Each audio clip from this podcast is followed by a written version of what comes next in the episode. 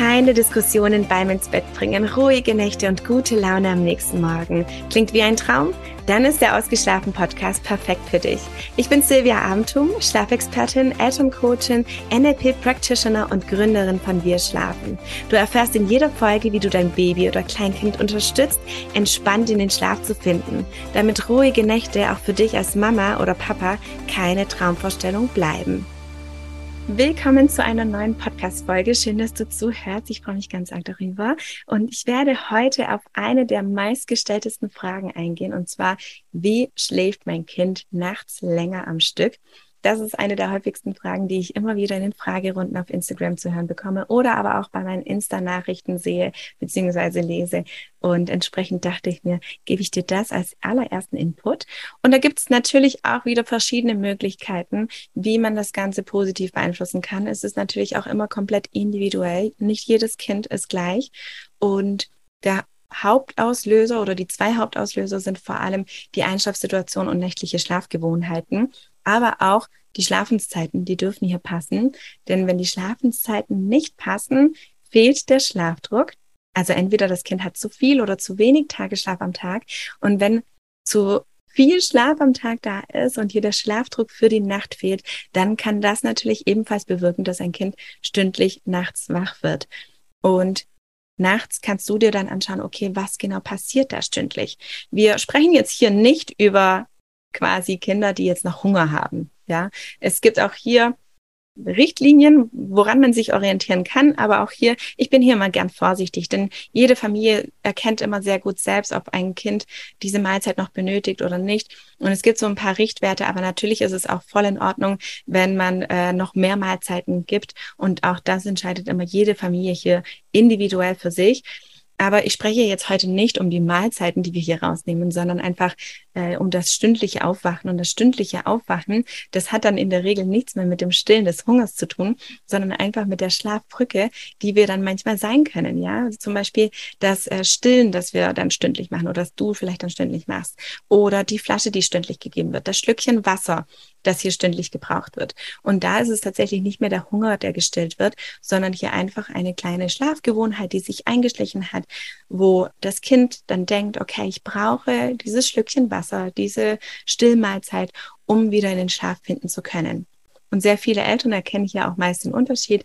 Jetzt zum Beispiel bei der Flasche total offensichtlich, wenn hier nur ein paar Schlücke getrunken werden. Aber auch die Mamas unter den Zuhörern, die jetzt stillen, die merken dann auch, okay, jetzt trinkt mein Kind mehr und da ist es quasi nur so ein bisschen nuckeln, dass es wieder den Schlaf findet. Und darum geht es einfach heute. Wenn jetzt hier dieses stündliche Wachwerden ist, dann schau dir unbedingt genauer an, was hier in der Nacht passiert. Was genau ist hier diese Schlafbrücke oder diese Schlafgewohnheit? Ist es das, dass du hier da bist und immer wieder quasi dein Kind aus dem Bett holst, immer wieder trägst, was du natürlich auch machen darfst und äh, auch sollst, wenn dein Kind nach deiner Nähe verlangt. Ganz, ganz wichtig. Immer ein ganz wichtiger Punkt. Das werde ich auch immer wieder hier im Podcast sagen. Das werde ich auch immer wieder oder wirst du immer wieder auch auf Instagram von mir hören, dass ich immer wieder sage, dass ein Kind immer dann hochgenommen werden soll und darf, wenn es nach Nähe verlangt. Wenn du das Gefühl hast, okay, es brauchst das. Natürlich ähm, darf man immer nach dem Motto gehen, hey, guck mal, ähm, wenn es mich jetzt nicht so braucht, dann kann ich auch mal gucken, ob es sich im Bett beruhigen lässt. Aber es ist ganz wichtig, dass wir für unsere Kinder da sind, dass wir sie immer dann hochnehmen, äh, wenn sie uns brauchen. Das ist super wichtig und äh, nicht das Kind im Bett schreiend liegen lassen und Jetzt schweife ich hier wahrscheinlich ab, aber ähm, es gibt ja auch Sprüche, die man hört, wie zum Beispiel, du darfst dein Kind nicht aus dem Bett nehmen. Nein, um Gottes Willen. Das wirst du hier niemals von mir hören. Du darfst jederzeit dein Kind aus dem Bett nehmen. Das ist nämlich super wichtig für die Bindung, äh, für das Vertrauen, für die Sicherheit und äh, ja, die Zuverlässigkeit auch in dem Sinne. Und deswegen ganz wichtig, dass du dein Kind jederzeit rausnehmen darfst. Ja, aber es gibt natürlich hier, um zurück zu den Schlafgewohnheiten zu kommen, es gibt hier immer äh, Dinge, die wir dann nachts tun. Und wenn wir zum Beispiel das Kind rausnehmen und in den Schlaf tragen und es dann auf dem Arm einschläft und dann wieder ins Bett gelegt wird, dann kann auch das natürlich das stündliche Wachwerden beeinflussen oder beziehungsweise bewirken. Oder aber auch zum Beispiel äh, Flaschenmahlzeiten, Milchmahlzeiten, Wasserflaschen, oder andere Dinge, die du vielleicht tust, ja. Geräusche, die wir mit reinbringen, Spieluhren oder irgendwas. Also was hier jetzt genau die Schlafgewohnheit in der Nacht, die kannst du dir anschauen und kannst gucken, okay, kann ich hier vielleicht ein bisschen weniger machen? Und genauso bei der Einschlafsituation, das ist der zweite Hauptauslöser und vor allem der größte Auslöser meiner Meinung nach. Wie schaut die Einschlafsituation aus? Was gibst du hier deinem Kind? Wo kannst du vielleicht ein bisschen drauf verzichten, damit dein Kind entspannter in den Schlaf findet, damit es weiß, wie es auch mit wenig Hilfe oder vielleicht sogar ohne Hilfe, wenn du das möchtest, in den Schlaf finden kann, damit dann die Nächte ruhig werden können. Wenn die Einschlafsituation passt, dann ist das schon mal der Grundbaustein und die Grundvoraussetzung für entspannte Nächte. Und somit spielt das aber auch trotzdem zusammen. Und wenn du hier entsprechend alles veränderst, dann wirst du merken, wie es nachts immer ruhiger wird und die Einschlafsituation einfach für alle passt. Wichtig ist, dass du natürlich auch hier wieder deinen Weg gehst, dass du sagst, hey, die und die Schlafsituation passt zu uns oder Einschlafsituation und nicht äh, dich vergleichst mit anderen und sagst, hey, äh, mein Kind muss jetzt eigenständig einschlafen oder mein Kind muss jetzt im Familienbett schlafen, mein Kind muss jetzt im eigenen Bett schlafen, mein Kind muss hier und da schlafen. Ja, es gibt hier kein Muss. Jede Familie entscheidet hier ganz, ganz wichtig, entscheidet sich hier für ihre eigene Schlafsituation. Und dann kannst du natürlich auch noch an den Schlafenszeiten etwas regeln. Das habe ich jetzt zu Anfang auch schon gesagt, dass die Schlafenszeiten hier auch ganz arg wichtig sind. Es gibt auch hier die Schlafbedarfstabelle, die findest du zum Beispiel bei mir auf meinem Instagram-Profil, wo du nachschauen kannst, okay, bekommt mein Kind genügend Schlaf? Und auch hier bitte nicht zu arg versteifen auf diese Tabelle. Natürlich darf es auch ein bisschen weniger oder ein bisschen mehr sein, als es in der Tabelle ist. Wichtig ist nur, dass wir immer die Gesamtschlafsituation betrachten, dass wir auch gucken, okay, wie geht's meinem Kind? Wie kommt es mit so wenig oder so viel Schlaf zurecht? Äh, wie funktionieren die Schlafenszeiten an sich? Wenn natürlich ein Kind sehr viel über Tag schläft, dann braucht es natürlich auch entsprechend Wachzeit. Ja, all das. Du darfst dir die Tabelle gerne zu Rate ziehen, aber bitte immer bisschen locker sehen und äh, dich nicht so arg auf diese Richtwerte versteifen. Das ist natürlich auch wie beim Kinderarzt. Da gibt's auch diese Normwerte und trotzdem betrachtet man das immer individuell. Man schaut sich auch die Eltern an. Ähm, wie sind die Eltern? Ja, wenn die Eltern klein und äh, zierlich sind, dann ist das auch ganz normal, dass das Kind dann klein und zierlich ist. Aber das ist jetzt ein anderes Thema. Da bin ich nicht die Expertin dafür. Dafür gibt's Kinderärzte und Kinderärztinnen.